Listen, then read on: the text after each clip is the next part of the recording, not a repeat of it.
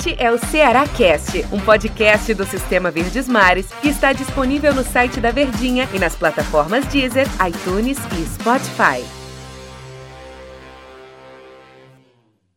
E aí, meus amigos, como é que vocês estão? Tá todo mundo bem? Sejam bem-vindos. Estamos começando mais uma edição, mais um episódio do Cearacast.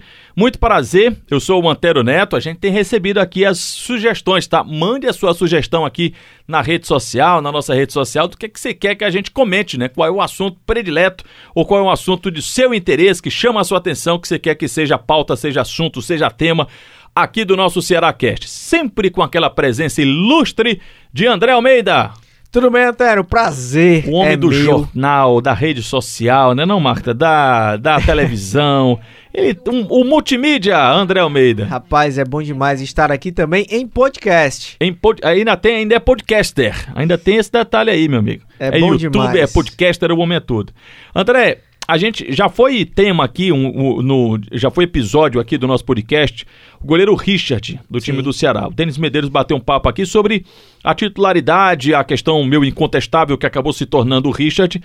E quem acompanhou o episódio de ontem, hoje é meio que um complemento do que a gente comentava ontem, mais especificamente de um setor, que é o setor do gol.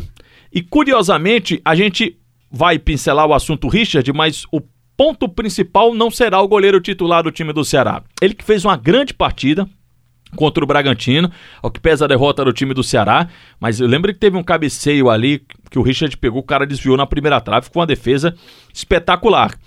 É, e o Richard, ele foi um goleiro que o Ceará comprou, né? O Ceará contratou esse jogador, não rendeu no início, teve uma grave contusão, passou mais de um ano parado, acho que foi quase um ano parado, coisa assim, mas foi bastante tempo. E aí retornou e de repente caiu no colo dele a condição de ser titular depois de uma fase mais é, inconstante de Fernando Praz, o super Fernando Praz, de um, de um histórico, de um currículo invejável, espelho certamente para o Richard também. Então, Richard, a gente concorda de que é uma unanimidade, ele é um jogador do Ceará, é o titular, deve ser e assim fica para a temporada 2021, né, André? É isso, não tem muito o que discutir, né? E até depois de um tempo que o Richard foi contratado, porque ele seria o substituto do Everson quando foi para o Santos. Acabou não se consolidando no primeiro momento, depois teve lesão, ficou um bom tempo afastado dos gramados e agora, no finalzinho de 2021 para de 2020, melhor dizendo, para 2021 ele aproveitou as oportunidades que tem, que teve, com mais jogos em sequência conseguiu pegar ritmo e tá de fato hoje firme como titular do Ceará. É um goleiro que vai estar na próxima temporada, com boas chances de ser o goleiro que inicia o ano também como principal, como titular da posição, mas é uma posição que levanta muitas dúvidas e discussões, Exatamente, Antero. Exato. Você falou que ele começa a próxima temporada. Nós já estamos num ano novo, mas a próxima temporada ainda não começou, a nova temporada ainda não começou. E você disse que ele começa como titular. Mas isso vai depender de quem vai ocupar as vagas de Fernando Praz e Diogo Silva ou não? E faço outro questionamento. Teremos vagas de Diogo Silva e Fernando Praz? Começando pela segunda, provável que sim.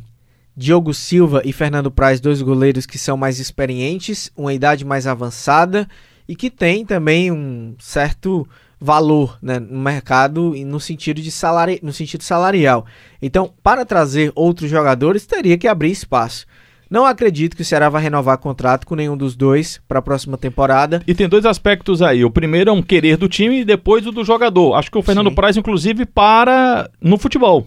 É bem provável. Bem provável que agora seja, aposent... 42 anos. seja a aposentadoria dele. Não sei se ele vai ter pique, não sei se ele vai ter a, a, questão mesmo de e, e- e- e condições de disputar uma temporada, se jogar, por exemplo, ele não, claramente ele não conseguiu no time do Ceará, ele não conseguiu desempenhar isso no time do Ceará, mesmo com todo o histórico que ele tem, né? E até no discurso dele, Antero, em várias entrevistas anteriores, que ele falava que quando sentisse que não estava mais conseguindo render como anteriormente, ele teria a sensibilidade de parar, de entender que ali chegou um momento dele.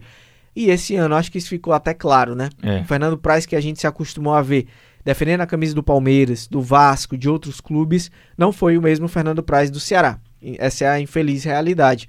Mas é, o clube até apostou nele, né? O Guto insistiu nele muitos jogos em que ele falhou, em que ele estava passando, não estava passando segurança, mas manteve, bancou o Praz no gol, mas chegou o momento, eu acho que de fato ceder espaço. E aí o Ceará vai ter é, que ir ao mercado. E, e o Diogo Silva, só para complementar, a questão do querer do clube. Não, não, não nos passa de que o Ceará queira renovar com o Diogo Silva, até porque hoje ele é o terceiro goleiro do time do Ceará. Sim, tem jogado até com o time de aspirantes, né? É. É, ficou fora do último jogo por conta da Covid, mas tem atuado mais pelo time de aspirantes, então não está nem ali de forma mais integrada ao elenco principal e que deixa esse indício também de que ele não permanecerá. Aí eu vou voltar para aquela primeira pergunta, se o pessoal já se perdeu, qual era a minha primeira pergunta?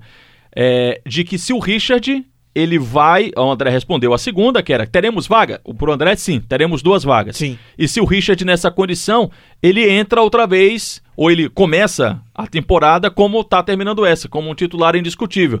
Por que, que eu pergunto isso? Porque a escolha do Ceará na contratação do goleiro do Fernando Praz foi para dizer o seguinte: eu estou trazendo um goleiro para chegar e ser titular e ponto mesmo o Richard estando bem recuperado da contusão e ter sido naquela oportunidade o goleiro para substituir o Everson, aposta para substituir o Everson, quando você traz um goleiro do quilate do Fernando Praz, é que se dá o recado assim, ó, eu estou trazendo um goleiro para ser titular independente de quem esteja por aqui. Você acha que o Ceará deve ou vai caminhar com essa mesma linha de pensamento? Trazer um consagrado, trazer um goleiro jamais é, experimentado na Série A do Campeonato Brasileiro? Alguma sombra para o Richard? Não sei se um goleiro nesse quilate necessariamente, né? Alguém que tem um peso ou o status de, titula de titular. Mas um goleiro que venha pelo menos para disputar a posição, acho que sem dúvida. Não dá para trazer um goleiro só para compor elenco, até porque a terceira opção que a gente imagina que será na próxima temporada é o jovem André Luiz, um goleiro da base do Ceará, que será aposta muito para o futuro, jogador jovem de 19 para 20 anos e que já está treinando com o elenco é, principal, com o time profissional do Ceará. Então, deve ser um goleiro também a ser trabalhado para o futuro. Então, você precisa ter duas opções que sejam mais experientes, com mais confiabilidade, digamos assim. Mas ao mesmo tempo, você não pode trazer ninguém que o Richard se sinta confortável e acomodado na posição. Você tem que gerar competitividade na posição. E goleiro só joga um. Lateral pode ter um revezamento. zagueiro também. Todas as posições do campo pode haver um revezamento. Mas goleiro não tem essa. Só joga um. E aí você tem que tentar elevar o nível o máximo possível. E acho que o Ceará tem que ir no mercado para trazer um goleiro que tenha condições de ser titular. Não é que vai trazer um cara e ó, esse aqui é o titular, Richard, vai para o banco. Mas tenha que ser um goleiro que tenha condições de ser titular. A gente até tava conversando um dia desse ah. e um nome surgiu e foi unanimidade, né? Que acho que seria um goleiro que tá valorizado no mercado, é fato, mas que chegaria com esse status primeiramente para ser titular, mas que brigaria. O Tadeu do Goiás. Pois é, você acredita que pode pintar no time do Ceará ou até seria melhor para o time do Ceará, por exemplo, um Tadeu a um Diego Cavalieri? Calma, gente, não estou dizendo que o Ceará está negociando com esses jogadores, não. Estou só colocando como exemplo. Cavalieri é um goleiro mais experiente, né? Um goleiro já mais rodado, experiência internacional, Fluminense, aquele negócio todo, campeão brasileiro, e você tem do lado um Tadeu que também na situação muito parecida com o Diego Cavalieri, numa equipe que muito provavelmente vai ser rebaixada, mas a gente isenta, né? E não é só deste ano, o Tadeu desde a temporada anterior também tem feito um bom campeonato brasileiro. Acho que é um goleiro que o nome ele rivaliza bem, né? E você, Diego Cavalieri, no status que tá, no estágio que tá, é um goleiro a cara do Ceará. aquele goleiro, o, né, assim, no, no, patamar, assim, ó, aquele goleirão, vamos trazer um goleirão e é, tal. É o Cavalieri, né? É a cara, mas eu acho que o perfil, é, entre aspas, mais medalhão, o Ceará viu que nessa temporada não funcionou. Os dois não deram, né? Tô falando do Cavalieri. Aí eu sei que a gente tá falando de goleiro, mas tô falando do Praz e do Sobis, né? Exatamente. E até outros jogadores que a gente pode colocar nessa conta, não como medalhão, assim, mas que vieram, entre aspas, também com mais é, moral vieram mais credenciados. Rodrigão, querendo ou não. Mas sabe o que, é? O Rogério, tá, sim, o Rogério atacante o também. do Nordeste. Chegou mais badalado. Voltando pro gol, agora me passou um negócio aqui pela, pela mente. O goleiro, por só jogar um, ele tem muita confiança do técnico, né? Ele tem que passar muito pela confiança do técnico. Sim. Será que o Guto não pode ser um, um uma voz importante para a decisão desse próximo goleiro do time do Ceará? Sim, sem dúvida. O Guto vai fazer parte de todo o planejamento né, do Ceará para a próxima temporada. É a peça principal, a peça central, melhor dizendo, e que vai determinar qual vai ser o perfil de elenco que o Ceará vai montar para o ano que vem. Para esse ano, melhor dizendo, 2021. Né? É. Mas é, acredito também que ele gosta do Richard, o Richard passou confiança. Nas entrevistas, o Guto também fala positivamente dele. Um jogador que sempre foi muito profissional, isso a gente não pode negar. A postura dele sempre foi muito respeitadora, um cara discreto, tranquilo. Muito. Não é espalhafatoso, não é muito de holofotes, de mídia, de chamar a atenção, mas que está fazendo o seu papel. Então acho que com méritos ele se credenciou e esse aspecto é importante, de que o Ceará já investiu nele. Ele é um ativo do clube, não pode se desvalorizar. Então, deixar ele também de lado seria algo que, no mundo dos negócios, né, uhum. do que o futebol é hoje, não seria positivo para o Ceará, porque estaria desvalorizando seu próprio ativo. Cara, é um assunto muito bom, hein? E a gente abrir essa perspectiva, lembrando que daqui a pouco a gente chega a um mês para terminar o Campeonato Brasileiro, né? 24 de fevereiro termina o Brasileirão. André, vamos ficar de olho, vamos aguardar e vamos ver os próximos passos. A gente só fez aqui no nosso podcast só imaginar, conjecturar. Pode ser que o Ceará renove, comprasse, pode ser que ele queira mais um ano, ficar até a metade do ano, enfim. Pode ser que o Diogo, o, o Diogo permaneça como terceiro goleiro.